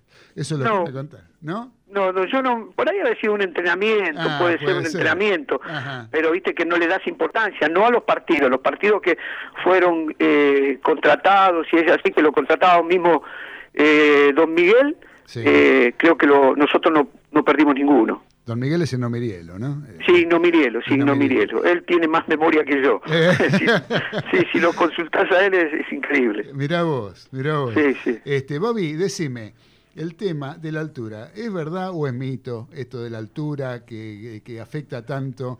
Este, porque hay opiniones encontradas, ¿no? Hay, o, hay, o, o depende de, del organismo de- de- del deportista o del jugador este, a cómo se adapta a la altura. No, no, la altura no es ningún mito, hay que ir y, y estar ahí, ¿eh? Esto es como, como el coronavirus, andá y agárratelo para saber qué es. Eh, no, tenés que ir, tenés que ir. No, es terrible, ya, la diferencia pasó. de presión ya, eh, ¿entendés? Te, te cuesta te cuesta pensar, te cuesta moverte, eh, tenés falta de oxígeno, eh, no, tiene sus problemas. No, Sí, no, en la sí. fisiología del ejercicio se ve muy bien eso. Mira, esos estudios los hicieron mucho también en la época de, de de, de los astronautas. Nosotros fuimos, tuvimos un laboratorio que era del, del doctor Lebroni, que hicimos la experiencia acá, eh, y él hizo todas las, las mediciones. Y no es mentira, la, la, la- la altura existe. ¿Eh? Y, eh, y la problemática de la altura también, o sea, es, es muy mucha dificultad para jugar. Por eso la selección boliviana hoy enti- están con dos equipos, tiene un equipo de altura y un equipo de nivel del mar. Claro. Así que si la tienen ellos, ¿eh? y aparte hay estudios hechos y estudios realizados, no es que no Argentina fue el único, hay muchos, y en, en México pasa lo mismo. También. Sí, bueno, la selección del 86 hizo un camino similar. También estuvo entrenando en Tilcara, creo. Sí. Y este y después este para, para ir a jugar el Mundial a México, ¿no? Así Sí. que ese, así que fue así. Y el, y el partido aquel, tan famoso, digamos, porque jugaron, jugaste con. en es- esa, esa selección estaba integrada por algunos nombres que después. Este, no solo sí, jugaron el en el Mundial de Alemania, sino que después también jugaron el Mundial 78. Claro, sí, sí, jugó y la delantera, eh, Fornari, el ratón Ayala y Kempe, jugó Poi también, jugó Galván, jugó Telch, eh, a- atrás estaba eh, Carnevale, el, el, el Hueso Glaría, eh, estaba... eh, el Chino Vargas. eh, claro, Vargas también, estaba... Sí, había un equipo eh, muy bueno, aparte de lo que quedaron en el banco, en ese tiempo estaba el Bocha en el banco, eh, Gochini, eh, Marcelo Troviani, así que eran, eran jóvenes, tenían 20 años más o menos, 19 algunos, Qué bárbaro. qué porque yo tenía 23 y más o menos llevo 3, 4 años, sí, tendrían 19 años. Marcelo una, fue la revelación también. Y el Bocha también, el, el banco, había mucho, estaba Rocha también, había un montón de, de jugadores. Abundaban Con una en calidad esa época, tremenda y un nombre tremendo, ¿no? Ha- Hablando de, de Troviani, un jugador con un, un exquisito jugando, ¿no? Sí, después yo lo tuve de compañero en el iba- Elche también. Eso te iba a decir, jugaste con él en Europa. Sí, sí, En sí. Marcelo un jugador excelente, sin una, Sí, una yo- categoría Yo lo he muy visto buena, jugar muy en buena. La verdad, en Marcelo... un- Estudiantes de La Plata jugaban con el Bocha Ponce, Troviani y Alejandro Sabela. Sabela. Oh. Y, y Claro. yo una vez me, vi un partido en la, en la cancha de ese equipo este, en Santa Fe. Estudiante del un- 83 creo que era él. Exactamente, exactamente. Daba gusto verlo jugar. Me que me digan de, que Bilardo es antifútbol. ¿Cómo? Ese equipo dominaba la pelota que daba gusto. No, y los ponía todos juntos. Los no ponía era- todos que no- ahora no sé si se animan alguno a poner a, a- a cuatro o cinco eh, grandes jugadores, ¿no? Es Es verdad. Eh, vale, te voy a pasar con eh, eh, Daniel Medina Baudino, eh, que está escuchante y seguramente te va a querer preguntar alguna cosa. Dale.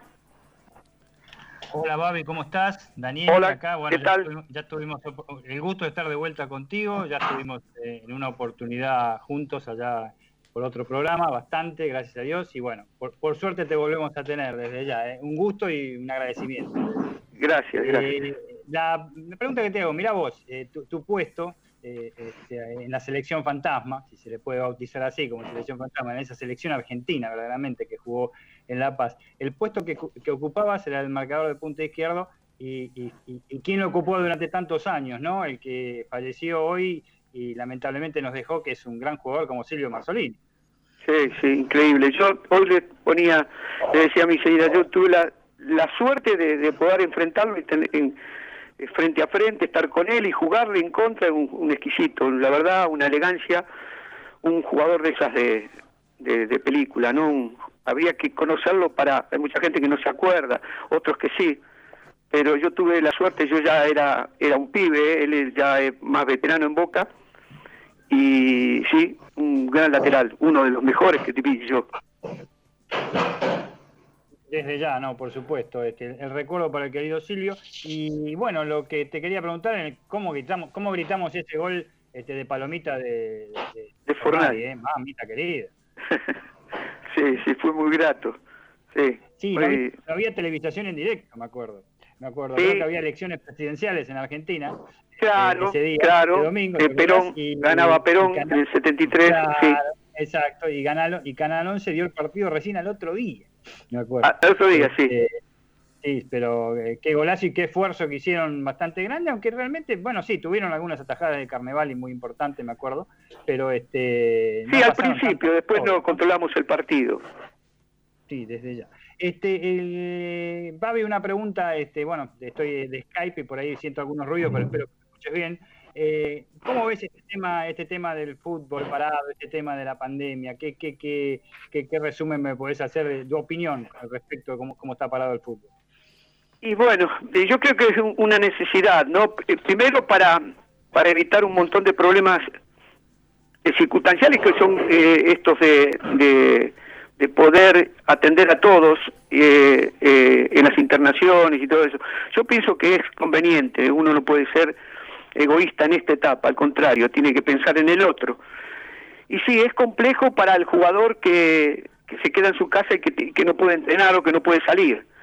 Pero bueno, eh, nos tocó lo que nos tocó vivir y bueno, lo, lo lamento. Yo también, yo hace, eh, yo creo que salí dos veces sola. Una fue para vacunarme y otra para, para el dentista. Eh, y después no salí nunca más. O sea, estoy haciendo el esfuerzo, pero eh, lo hago no solo por mí, sino también por el otro, porque puedo, puedo contagiar. Eh, yo pienso de esa manera, por ahí otros no. Pero sí, y bueno, me tocó vivir esta y, y, y quizás la, la que tengo, por ahí me hubiese tocado en otra edad, hubiese sido diferente. Pero yo pienso que es necesario eh, eh, tomar las medidas de precaución. Eh, es una pandemia, es, es grave, es complicada. Y bueno, el fútbol está dentro de la sociedad. Y como está dentro de la sociedad, tiene que, respetar las mismas normas. Para todos es igual. Lo lamento, pero es así. Esa es mi forma de pensar. No sé si otro pensará diferente, pero eh, eh, ya vendrán tiempos mejores. Eh, nada es para siempre, dicen. La última que te hago yo de mi parte, y le dejo ahí los chicos que están en la radio. Eh, eh, ¿Cómo es el tema de la posibilidad? Quizás ahora, hoy hubo este, ya manifestaciones, hay conferencias en la parte del, gobierno de la ciudad y de la, en la provincia de Buenos Aires con respecto a una posible apertura de ciertas cosas. ¿Cómo es el tema de poder entrenarse en lugares, este, equipos de primera división o como equipos de, cualquier deporte, entrenarse en, en lugares donde no haya habido tantos casos? Y sí, puede, eh, eso este, eh, puede ser, es, pero el problema es siempre el mismo. ¿Y, qué pasa si aparecen casos? ¿Eh? ¿Qué hacemos? Eh, eh, en Europa empezaron entrenando individualmente, después en pequeños grupos de tres, cuatro, y después se fueron sumando, pero es muy costoso porque análisis todos los días, eh, y no sé si están los clubes preparados para eso, y, y uno mismo no sé si está preparado también. Eh, es complejo, es complejo esta situación. Eh, hay que esperar y hay que ver lo que dicen los que saben. ¿eh? Yo no sé de esto, yo puedo hablar de, un poco de fútbol por, lo- por lo que conozco, pero de eh, un epidemio, epidemio- vaya, un especialista en epidemiología es, es, es, es lo que tenemos que escuchar, no nos queda otra, a los especialistas, a los que saben. Es así. La- la- bueno, ahora sí te hago la última.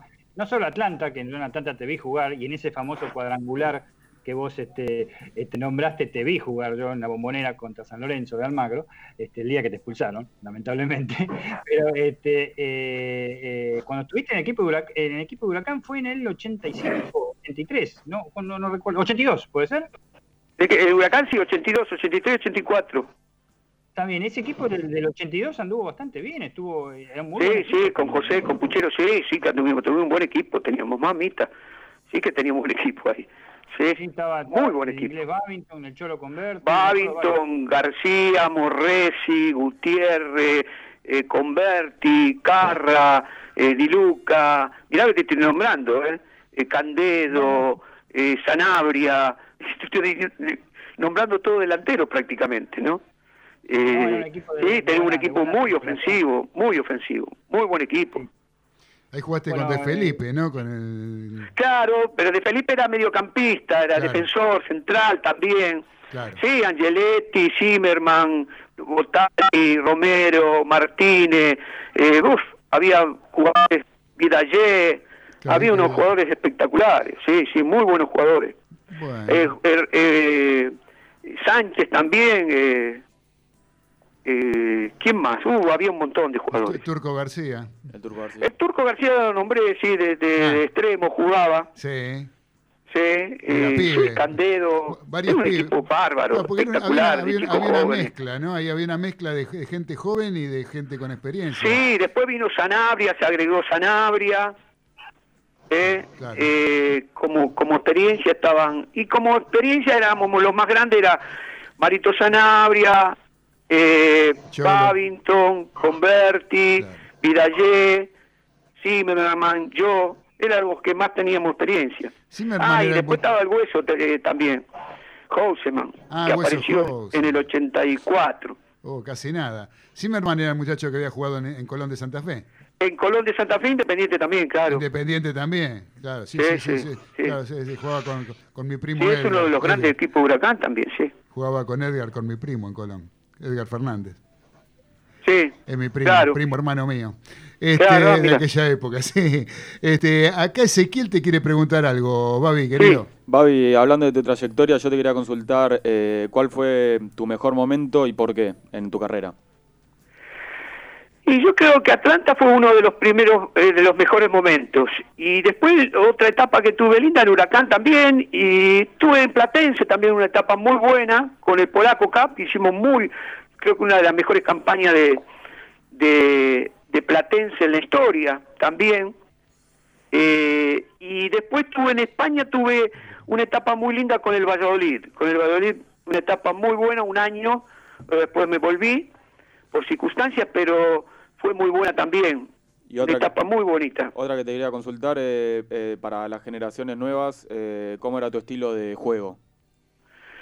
Mi estilo de juego era, yo era más que todo marcador, era muy rápido, ¿eh? aguerrido, ¿eh? Eh, y era muy pegajoso en la marca, y tenía mi proyección, quizás no tanta definición, pero sí era, en ese tiempo era, éramos los, los primeros que aparecieron laterales volantes por, por, por afuera, ¿no? Y la, la última Eh. que, te quería hacer era, mm, de la actualidad, eh, ¿cuáles te parecen los mejores laterales izquierdos? Derecho, derecho. Lateral Derecho, izquierdo, derecho, eh, derecho. a mí me gusta el del Madrid, hay muchos, el del Barcelona también. Marcelo el que más me gusta, pero porque tiene unas características completamente diferentes a todas, ¿no? Es un jugador con una técnica eh, asombrosa y es un jugador que, que te ignora, parece que está jugando al lado tuyo y te ignora, es, es, es, es tan natural lo de él que me gusta, quizás no es tan marcador, pero sí es un, es un excelente jugador. Hay otros que son más marcadores, más duros, ¿eh? pero eh, me gusta Marcelo, Marcelo me encanta, es un, un jugador muy técnico. Bien, acá César te va a preguntar alguna otra cosita. ¿Qué tal, Babi? Buenas tardes, ¿cómo le va? Buenas tardes. Y, y de los años que usted jugó al fútbol, ¿no? En esa época a, a la de ahora, yo siempre pregunto, este, yo miro el fútbol de otro lado, ¿no? Eh, lo miro más del lado este, más romántico, vamos a decir. Pero Sí. cuando usted jugó, se- porque yo veo a los chicos, yo para sacar, un- yo, yo quiero saber qué es lo que está pasando con, con la selección de nuestro país, de, de- de la Argentina, ¿no? ¿Usted se acuerda cuando le dijeron que iba a jugar para la selección? Sí, ¿Y que ese día, qué fue para usted ese día? ¿Qué sintió? y uno no lo puede explicar con palabras. Es, eh, y el- el- me acuerdo el día también que me que Sibori me dio la, la, la camiseta. Es para mí era un símbolo eh, como si me dice la bandera y me dijese vaya al frente, ataque y, y- y yo me la puse y, y bueno y, y di todo. Era, era es muy impresionante. Es, es es estar en ese momento. Es muy difícil eh, ponerle palabra, porque eh, son esas cosas que te salen de adentro, viste, que, que vos lo sentís, ¿no? Esa, esa sensación que tenés. Eh, sí, para mí fue muy impresionante, muy, muy, muy impresionante. Bueno, eh, eh, era más o menos lo que pensaba escuchar. ¿Y usted qué cree que habría que hacer para que los chicos de hoy sientan eso? Porque usted sabe que eh, uno que puede hablar con algunos chicos de sub 15, sub 20, y se nota o demuestran que no tienen ese sentimiento que había antes en el fútbol. No sé si usted también lo ha notado. Y, y- y mira, eh, es, yo siempre digo, eh, los contextos son diferentes. Yo no, no puedo comparar el contexto mío del año 70 al contexto de la actualidad.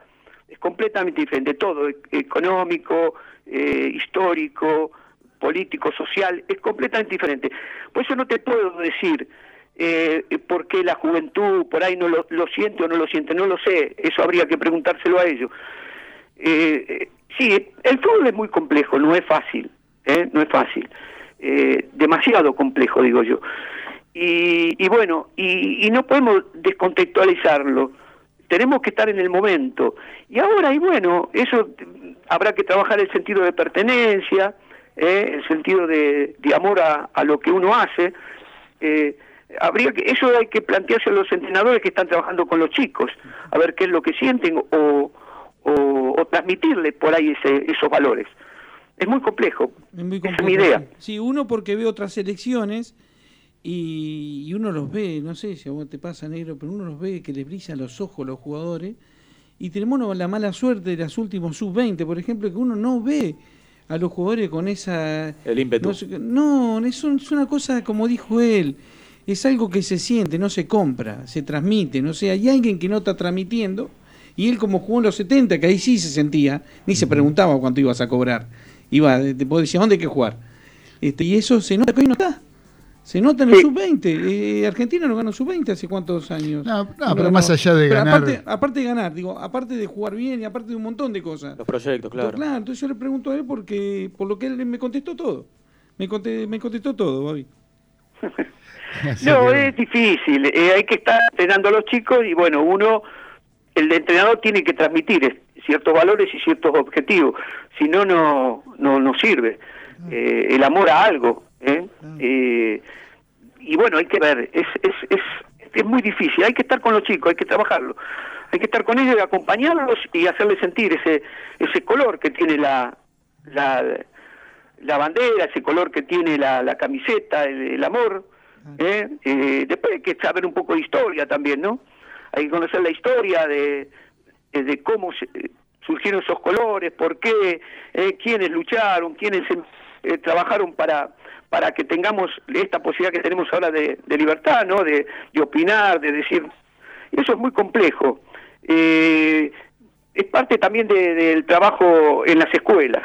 También. de los valores. Eso te iba a decir. Básicamente es una cuestión educativa, ¿no? Y formativa. Y formativa desde el fútbol, lo que decía César. Por ejemplo, César decía, ¿cuánto hace que Argentina no gana un sub-20? A mí realmente, sinceramente, no me interesa en inferiores o, lo- o las categorías eh, menores, ya sean a nivel nacional o a nivel club. Eh, no me interesa mucho que salgan campeones. Yo creo que se les está eh, metiendo a los chicos mucho eso y mucho por parte de los técnicos, ¿no? de los entrenadores que quieren engrosar su currículum.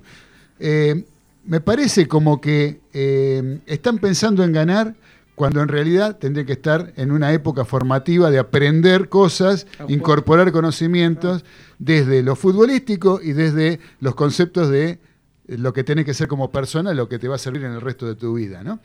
Eh, a mí, sinceramente, si un equipo sale, puede salir campeón de inferiores un montón de veces y no me pone ningún jugador en primera, eh, para mí es un fracaso que no lleguen a jugar en la primera del club. No sé, Babi, ¿qué opinas con respecto a eso? Sí, mira, trabajar con adolescentes es una cosa y trabajar en alto rendimiento es otra. Yo siempre lo digo. ¿eh? Eh, es inversamente proporcional. Yo siempre repito lo mismo.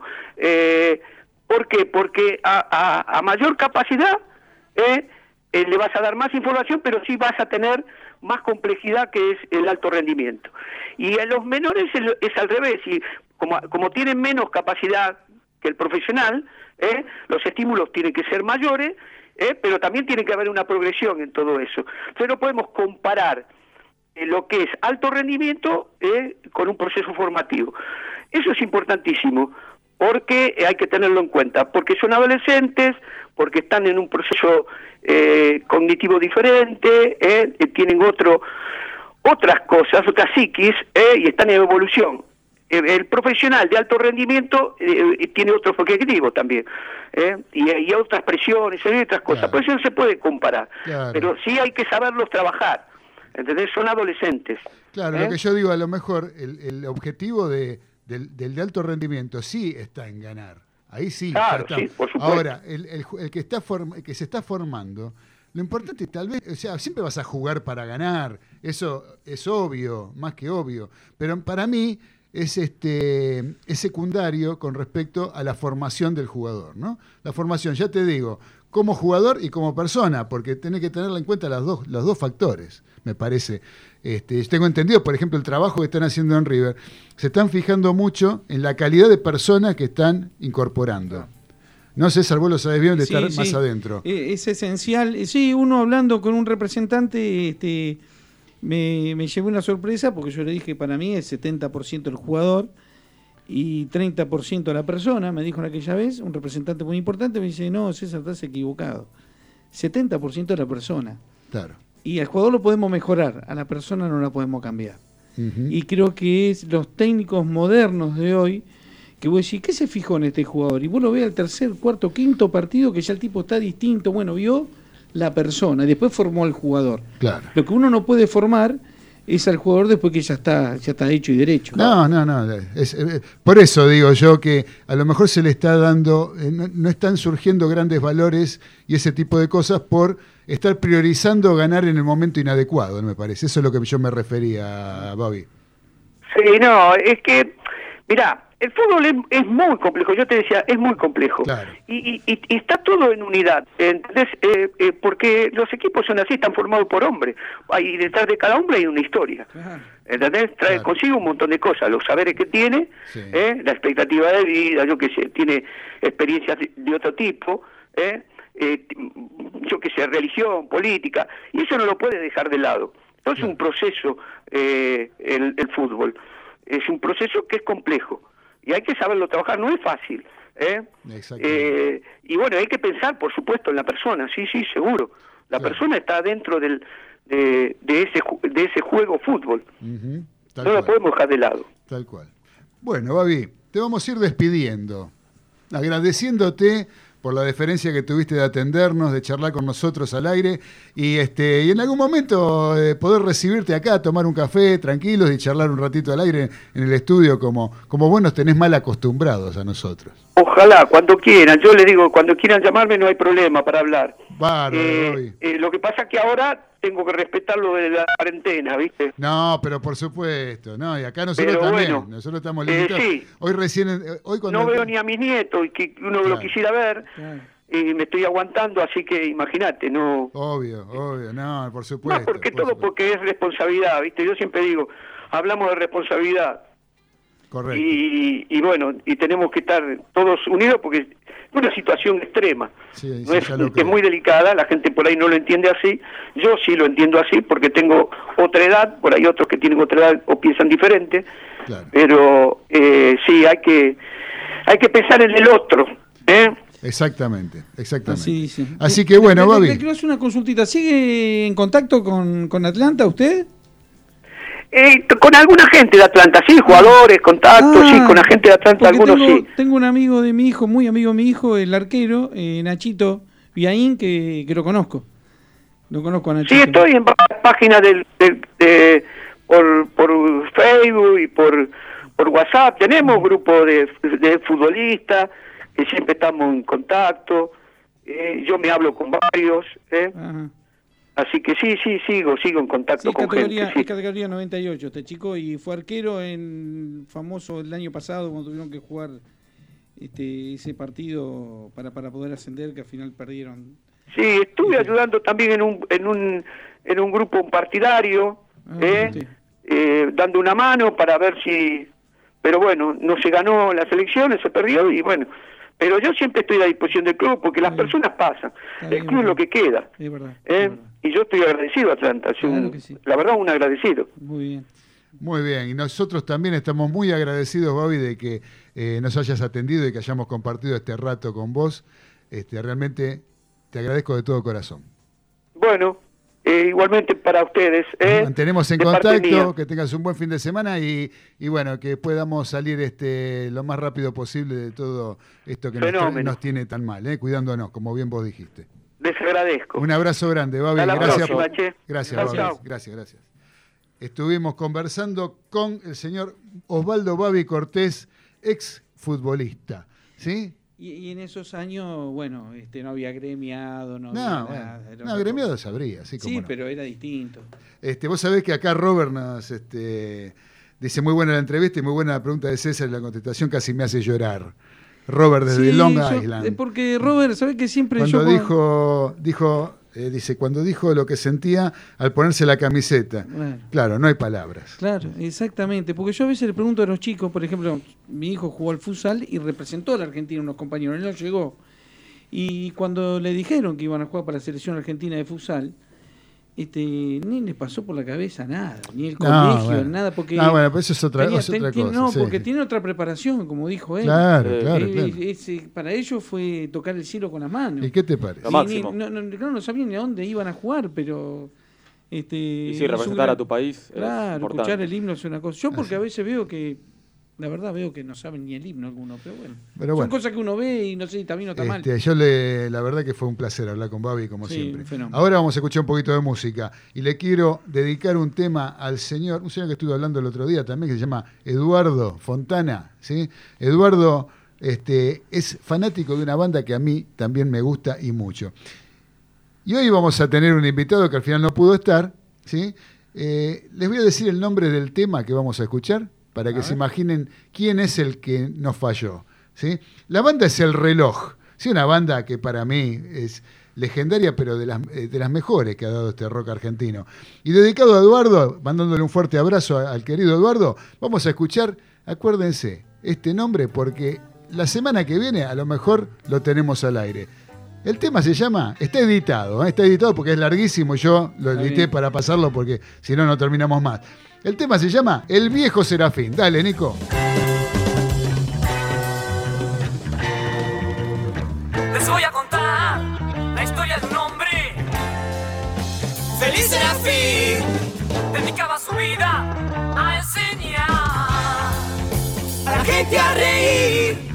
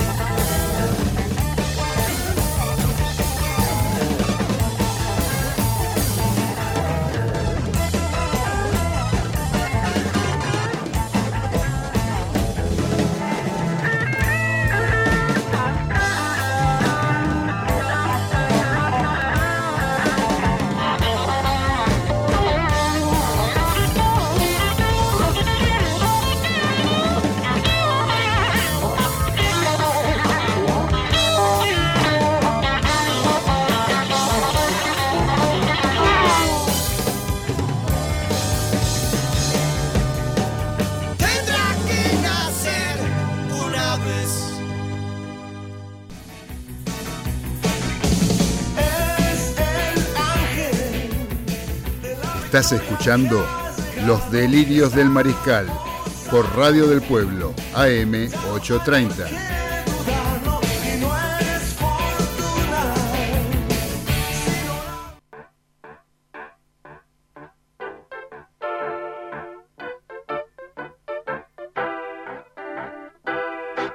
Continuamos allá en el último tramo del programa de hoy de los delirios del mariscal, donde tenemos eh, ya comentarios positivos con respecto a lo que fue la entrevista con Babi Cortés de Diego de Golne, que le gustó mucho la nota. Qué bueno. Y también tenemos acá al señor Marcelo Cantoni. No sé si lo conoce usted. El asesino serial de ganado. El mismo, que dice, salud la barra, Claudio, cada día sale mejor. Saludos a los muchachos de la mesa.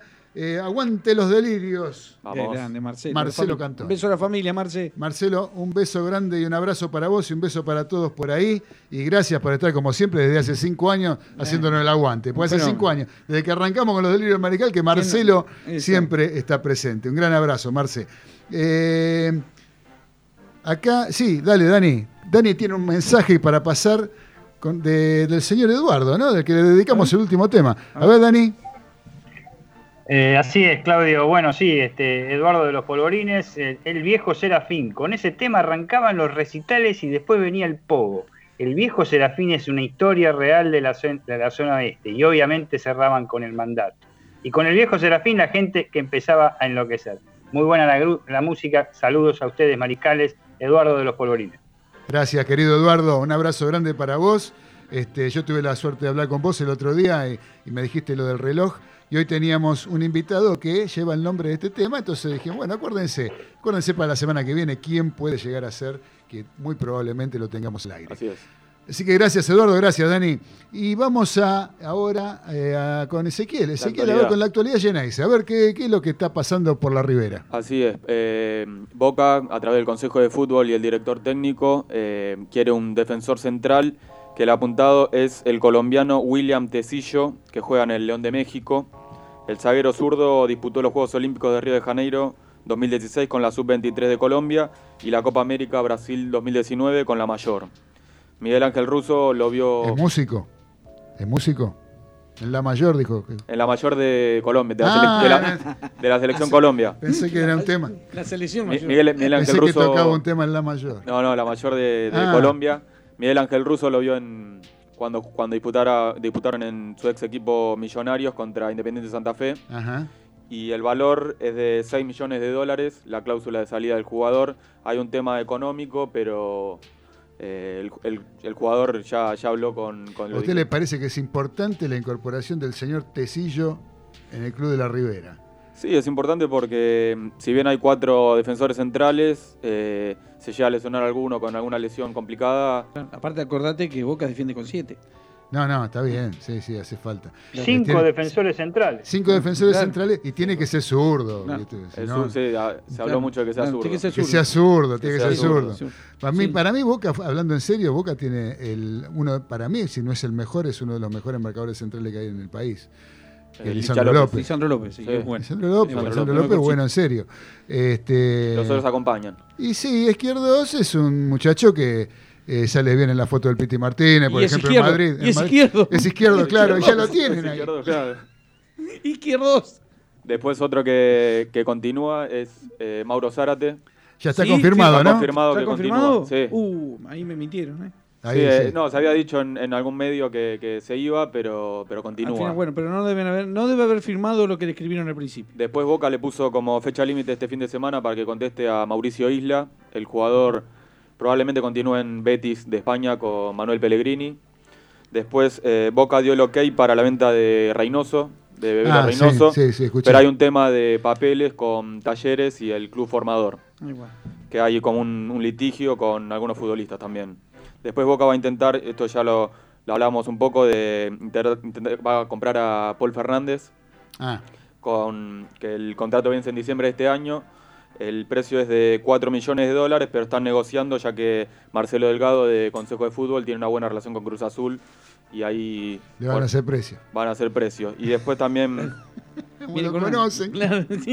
Como cuando yo te iba a comprar cubierta, vos, Claro, César, ¿viste? claro. Me, me haces, un, me haces un descuento. haceme ahí no- cuota sin interés. no, Y me después- pone la valvulita gratis, esas cosas no me cobraba. Bueno, esto es lo mismo. Y después algo que, que habló un poco Carlitos, eh, Mario Pergolini, el vicepresidente, anunció que Boca tendrá un canal en el que habrá noticiero, previa, postpartido, y el futuro canal va a tener dos formatos. Uno será on demand, que sería contenido concreto en el momento que se solicite, y muchas cosas en vivo. Y se le darán eh, a los medios partidarios cosas concretas, no solo un programa. Y después, bueno, también desde el marketing eh, vuelve Boca a- al juego FIFA de, de la PlayStation y vuelve la bombonera también al, Ah. al famoso al famoso videojuego y también parece que va a haber una, una película sobre la bombonera. Vos.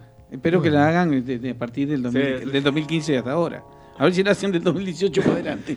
Claro, sí, del 2000 2019 2020. Claro, 2019, claro. 2020. No, sí. muy bueno Sí. lo que trajo Ezequiel, la verdad que Sí, muy buena la, noticia. la actualidad, Geneise, tremendo. completísima. No, y la verdad, Per- eh, Pergolini está haciendo un buen laburo. Sí, En- sí, en creo que es muy inteligente. Va, va a ser un buen Eh, negocio. es un bocho, ese es un bocho en serio. Lo va a dejar, Sí, sí, este, si lo dejan y, si- y no hay tantas internas, este, calculo que Boca va a quedar este, bien parado. Hay que ver lo futbolístico después, ¿no? Que eso es otra cosa. Después algo cortito. ¿Qué pasa, eh, con, ¿Qué pasa con Villa?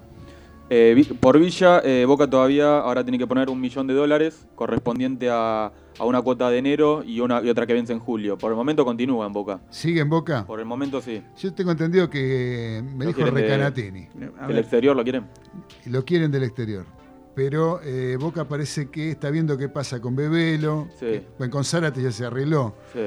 Pero una eso, qué pasaba con los otros jugadores que estaban por irse.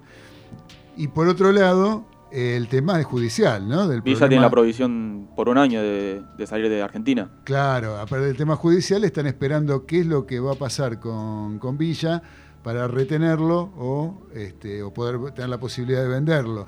Eh, inclusive, qué es lo que va a hacer Boca con Villa en Con caso Villa. de que el tipo salga un, un- un fallo adverso Claro, con porque respecto al caso, ¿no? el jugador de River Quintero declaró a favor de, de Villa, pero veremos. Claro. Y bueno, después, eh, una cortita, eh, Boca va a recibir, no sabemos cuándo, porque Independiente tiene problemas económicos, le debe 500 mil dólares por Pablo Pérez, Ajá, Independiente a Boca. mira vos. Bueno, tenemos una noticia de Vélez, que tengo un amigo de Vélez, Dale. A ver. un dirigente que firmó, viste, Centurión, ya está todo Sí, arreglado con Vélez. sí, sí.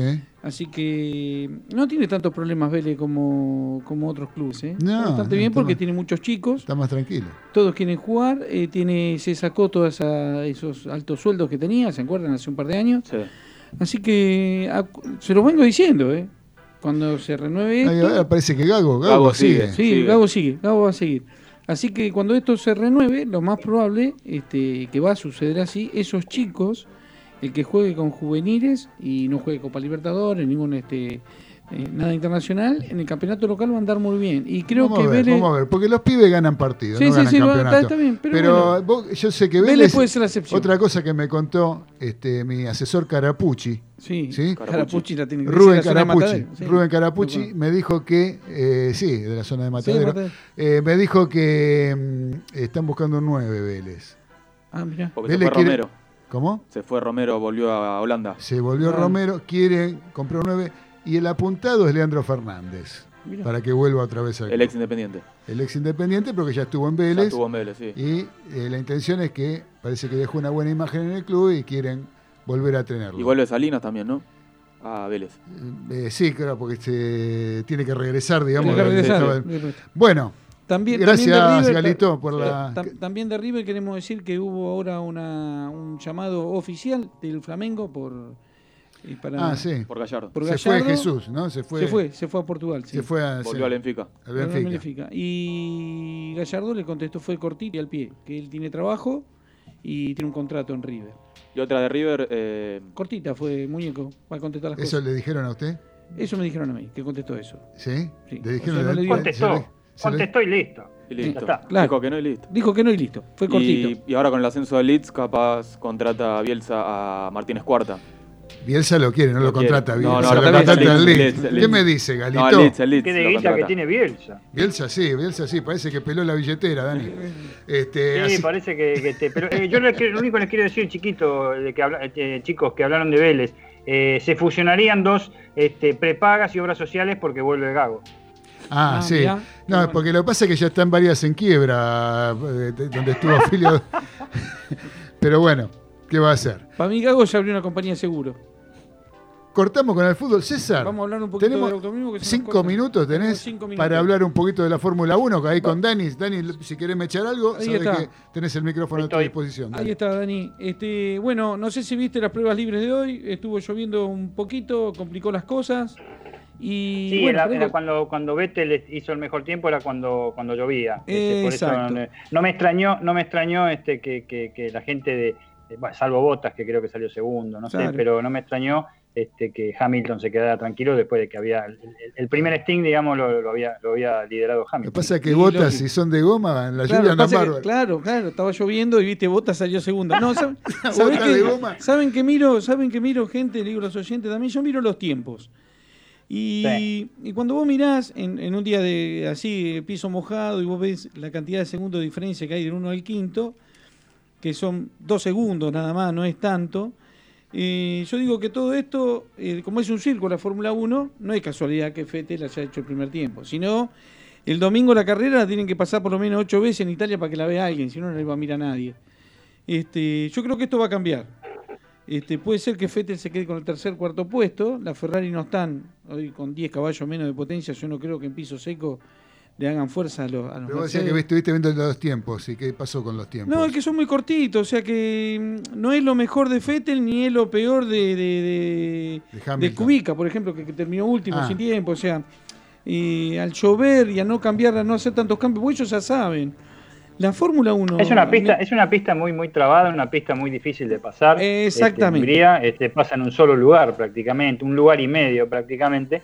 Así que ojalá se espere para una buena clasificación mañana sábado y una mejor carrera el domingo. O- si me dicen predicciones, este, ojalá que haya lluvia, digo ojalá. yo, porque realmente lo- lo- los espectáculos ahora los dos fueron unos bodrios. Sí. Este, pero y, y puede seguir un, un bodrio. Lo que yo eh, le quería aclarar, y por ahí, bueno, César obviamente está, está en eso, ojo porque César varias veces hizo mención a justamente a Sebastián eh, Vettel, eh, Vettel, al, al- al tetracampeón. Eh, eh, ojo por, con Astor Martin en el 2021. El equipo Racing Point, ¿eh? está Checo Pérez ¿eh? Este, y, y Lance Stroll, eh, están dando bastante bien en estas dos carreras y tiene motor Mercedes. Y Mercedes le prometió mejores motores para, para, para el año que viene. Y Racing Point se transforma en Aston Martin. Claro. Porque el- uno de sus corredores, que es el pibito, este, Lance Stroll, este, que es muy jovencito, el padre es un magnate canadiense que compró el 51% de las acciones de Aston Martin este, y quiere sí o sí a Sebastián Vettel, que ya se puso en, en- en contacto con la gente de, de Racing Point para ocupar la butaca número uno el año que viene. Claro. ¿eh? La número dos sería del hijo de este tipo. Y quedaría Pero- abajo, pero- Checo ¿Cómo? Pérez quedaría sin auto. Checo Pérez se va a correr México, se van a dar a Cancún, pero se queda sin, este, no se va el hijo del tipo, No. Se va Checo Pérez. Exactamente, es el nuevo bombazo que hay. Y ojo, porque están dando mucho mejor el Racing Point. No creo que. Y, te digo una más, César, para que investigues que vos sos un capo en esto y aparte tenés conexiones. ¿Sabés quién tiene acciones también de ese equipo este, eh, de, de- de Aston Martin, que actualmente es Racing Point? Ni, ni te lo imaginas. Toto Wolf, el director deportivo de Mercedes. Claro, claro. Así que este, empiecen a estar heridos Claro. para el año que viene, Acá- muchachos. Que acá- es muy Dani- probable que Sebastián Vettel pegue, ya pegó el portazo. Ah, ya pegó el portazo, sí. Pero no que duda. en el equipo rosa, como dice Claudio, que no Claro. le distingue. Pero acá el que hizo el Bolonqui es el gallego, es el Gaita, es Alonso. Porque al entrar Así Alonso es. y no haber una butaca libre, este, hace que se liberen otra, ¿me entendés? Se van cambiando los lugares. Eso es lo que va a Exacto. pasar. Y el, otro que no tiene, no tiene, este, eh, no se sabe el año que viene qué va a pasar es este, con botas. Vamos a ver, este, al margen que tenga botas para lluvia o no, pero este, ese que no tiene garantizada la continuidad de Mercedes. Es el verdad.